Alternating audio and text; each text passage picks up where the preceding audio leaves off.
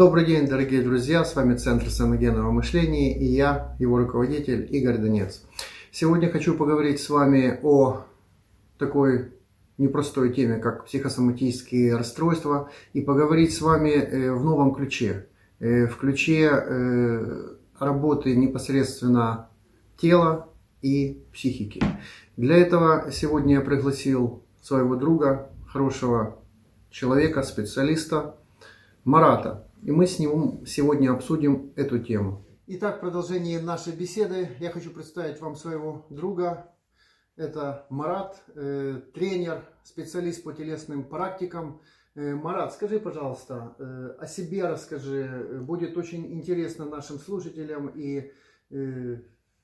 Значит, давайте быстро, просто расскажу. То есть я всю жизнь занимаюсь спортом. То есть с 11 лет я занимаюсь спортом, мне 42 года.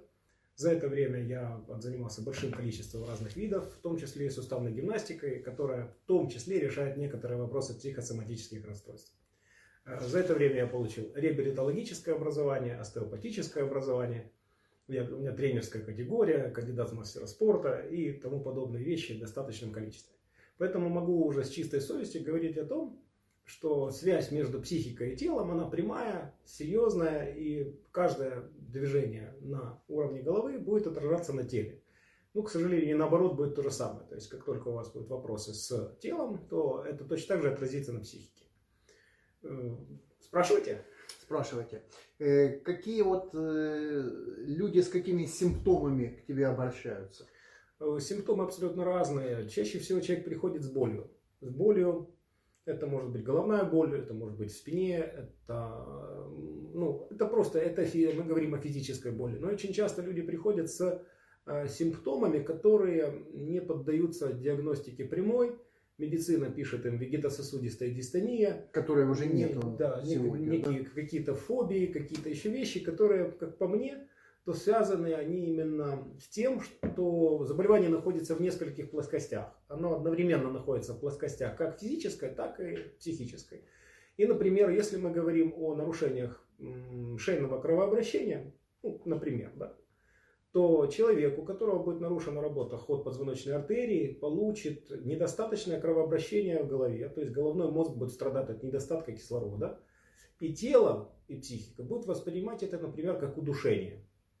И отсюда вполне могут идти те же панические атаки.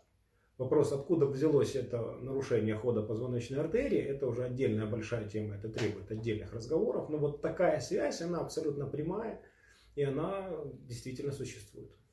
Э, я хочу сказать, что э, мы с Маратом встретились не случайно, мы с ним э, встретились на одном обучающемся процессе, где мы проходили процесс обучения остеопатии. Прекрасные да? курсы были, да, замечательные. Да, Спасибо. замечательные. У нас были прекрасные преподаватели.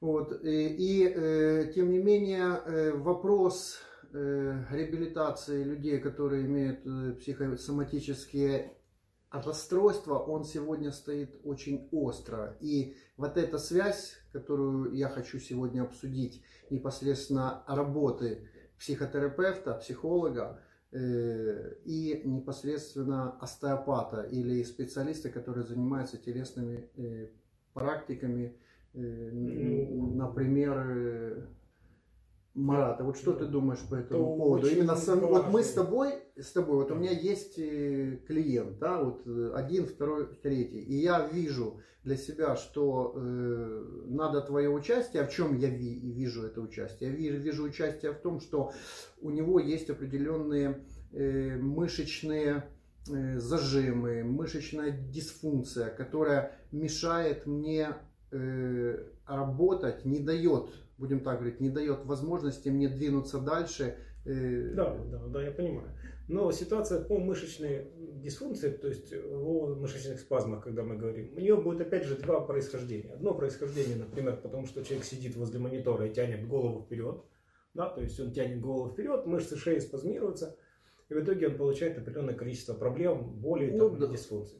Второе, это когда человек, испытывая психологический дискомфорт на работе, например, будет втягивать голову в плечи вот так, и в итоге то же самое будет усиливать эту же дисфункцию, которая усиливается за счет подбородка, тянущегося к монитору, И вторая его часть будет усилена за счет э, психологического дискомфорта на той же работе, он будет втягивать голову в плечи. Ну, Дети, это... которых ругают, это там работники, на которых осуществляют психологическое давление и так далее. И вот эти две части нужно снимать одновременно. Хорошо, а сама эмоция?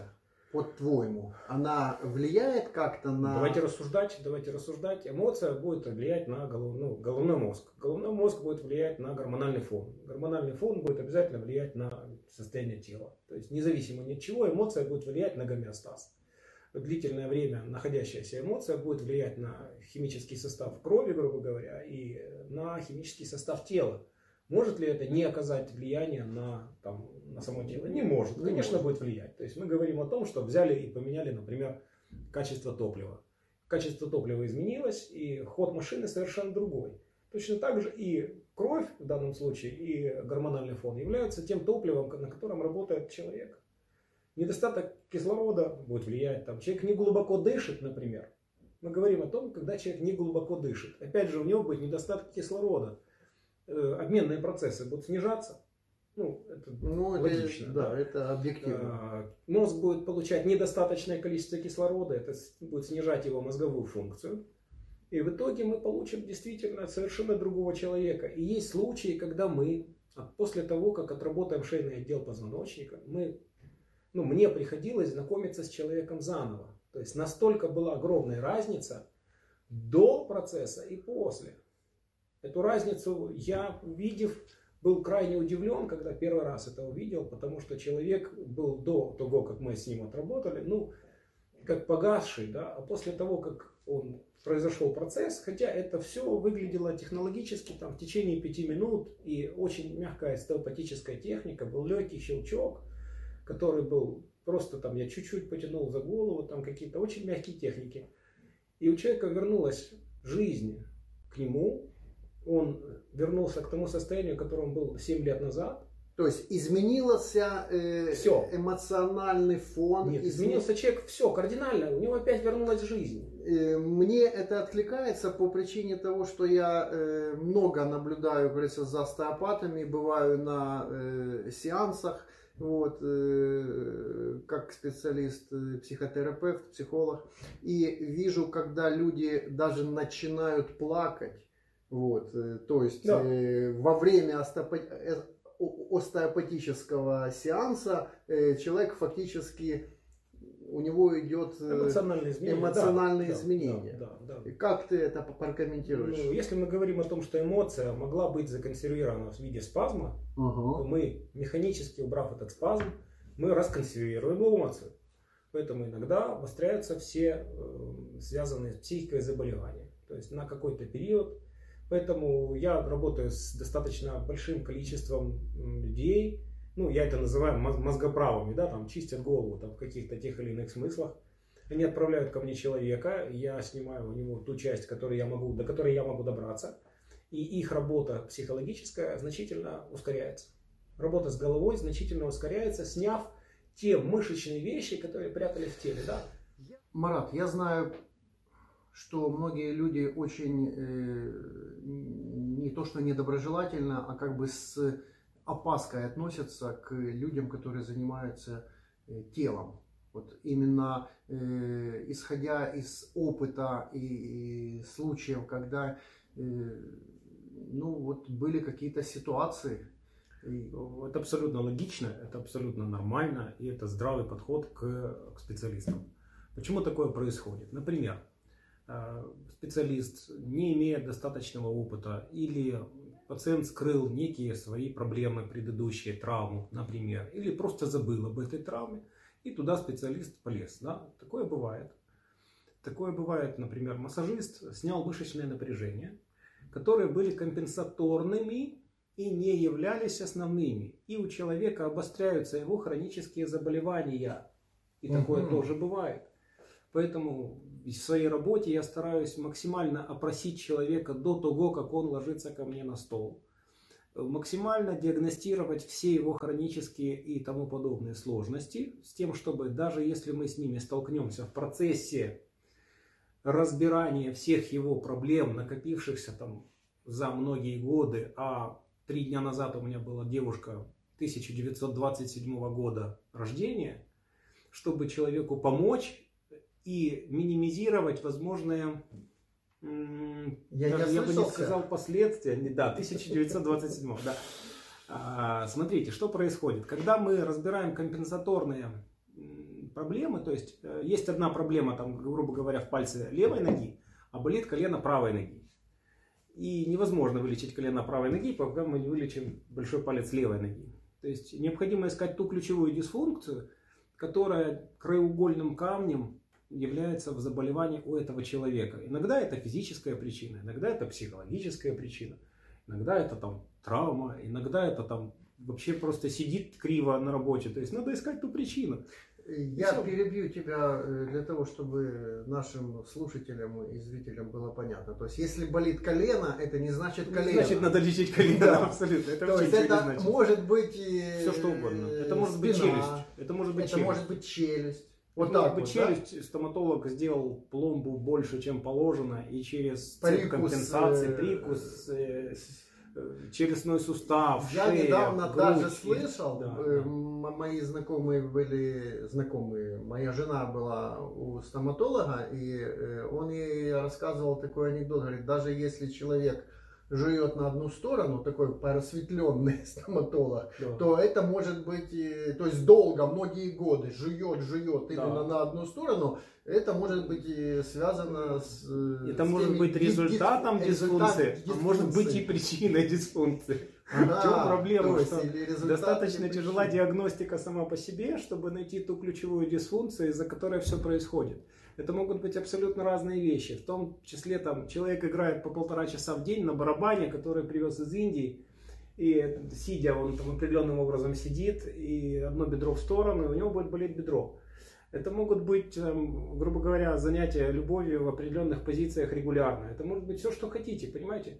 То есть отсутствие поиска причин заболевания не приведет никогда к лечению. И наоборот, когда мы пытаемся найти причину, мы иногда находим совершенно абсурдные, смешные, интересные, ну, странные причины. Но мы находим, мы находим, стараемся это убрать, и тогда мы убираем всю цепочку, потому что мы убираем причину вместо того, чтобы бороться со следствиями и с компенсаторными спазмами. Вот эта причина, когда она найдена, она разбирает весь комплекс. И все остальное я считаю бредом. Более того, иногда все лечение занимает 5 минут, э, и человек говорит, а что, это все, больше ничего не надо делать? Я говорю, Я не слышал звука да, не было ломающихся... ломающихся костей, костей. вы не прыгали на мне там, а прошлый специалист мне там делал полтора часа чего-то делал, говорит, ну, а результат был там, говорит, ну, результата не было, было больно, плохо, печально, но результата не было, поэтому я у вас. А сейчас у вас боль есть? Сейчас боли нет. Говорю, ну, могу станцевать с бубном, если вам это нужно, но так как боли нет, я не вижу смысла в дальнейших наших встречах. Не морочите себе голову, живите дальше, не поднимайте больше там мешки с цементом и не спрыгивайте с ними вместе на голове с бордюров. Вот такие вещи, да. Скажи, пожалуйста, все-таки мы ушли от нашей темы э, психосоматических расстройств. Э, как ты смотришь совместную деятельность э, Прекрасно. психотерапевта Прекрасно. и остеопата? Вот, Прекрасно. э, Я еще взял бы сюда диетолога, уже полностью диетолога комплекс, да? и человека, занимающегося ЛФК, йогой, гимнастикой. То есть адекватно вот эти четыре человека, это ну, решили бы большую часть заболеваний. Мы над этим будем работать. Да, вот тогда мы сможем взять комплекс, когда человек кушает правильно, то есть э, это не значит, что он кушает только диетическую пищу, потому что некоторым показано мясо, а Юрведа говорит, что некоторым это нужно, а некоторым это не нужно. То есть нужно подбирать, например, питание непосредственно под человека, а не под абстрактную диету номер там, 398. Это абсурд. То есть каждый человек должен питаться по-своему и питание использовать как лечение, ну, как лекарство. И физкультура тоже может быть лечебной, а может быть и травматической, потому что люди иногда, пойдя к интересным тренерам, могут за одно-два занятия себе устроить такую проблему, что потом они не в состоянии ходить на работу годами. То есть я видел людей, которым поставили диагнозы э, проблем с головой после стоек на голове. То есть нарушение в шейном отделе привело к нарушению кровообращения, и после этого серьезнейшие проблемы ну, человек не может ни трудоустроиться, он не может учиться, он не может жить и работать, потому что даже речь нарушена. И это важно. То есть, на самом деле, нужно опасаться непрофессионалов в абсолютно любой сфере. То есть я видел и диетологов, которые назначают там абсолютно странные диеты.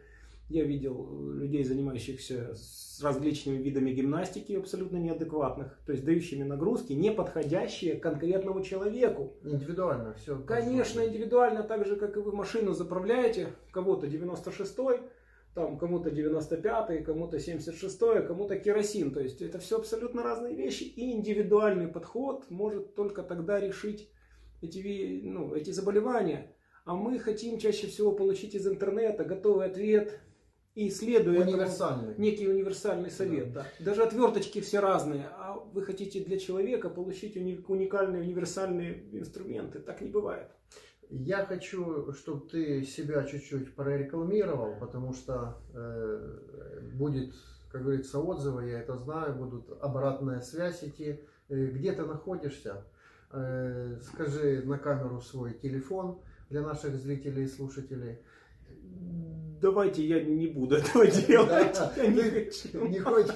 Нет, спасибо, но я побоюсь. Ты такой скромный. Ну да, я знаю, там тебе очередь стоит. Мне иногда звонят в 6 утра и говорят, у нас тут чего-то срочно ночью произошло, спасите, помогите. Поэтому телефон я уже стараюсь никому не давать. А где ты находишься? На данный момент в районе Печерска, но я, скорее всего, буду снимать уже помещение вместе с моим добрым другом Игорем, и мы планируем создать некое совместное предприятие, но чуть позже. Поэтому адрес уже можете спросить у него, если захотите, или сочтете нужным. Э, что ты можешь сказать э, такое напутственное? Из напутственного надо с разумом подходить ко всем возможным вариантам и вопросам, э, ко всем специалистам, к которым вы обращаетесь, и нужно выбирать их адекватно по отзывам и по личному внутреннему ощущению – а не по ценнику, не по качеству там, помещения, не по центральности или нецентральности. То есть нужно, я, я лично всегда по отзывам это делаю. Ну, я говорю так, надо жить осознанно. Да. Осознанно, понимая, что делать, как делать и когда делать. Э, поэтому мы с вами, спасибо, Марат, за участие.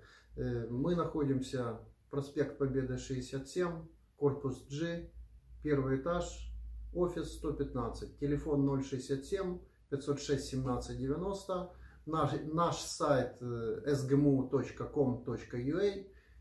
Пишите отзывы, обращайтесь, всегда рады вам помочь. Всего доброго. С вами Игорь Донец. До свидания.